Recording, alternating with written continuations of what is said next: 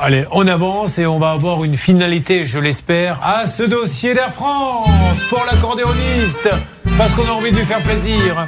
C'est Nicolas qui a mis Air Eh France. Air France Et Eh, Nicolas, on lui a dit.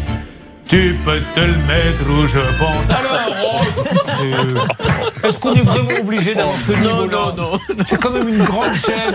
Est-ce qu'on pourrait pas avoir un peu de tenue, s'il vous plaît Euh, Laura, sur quoi va-t-on dans quelques instants Eh bien, on accueille Dominique. Eh bien, allons-y. Dominique, Nick, Nick, s'en aller sur les chemins et voyons ce qui lui est arrivé. Est-ce que vous pouvez nous le rappeler s'il vous Décidément, plaît aujourd'hui, c'est fleuri, Julien. Oui, Ah je non peux vous le rappeler. Donc, Dominique voulait tout simplement une véranda.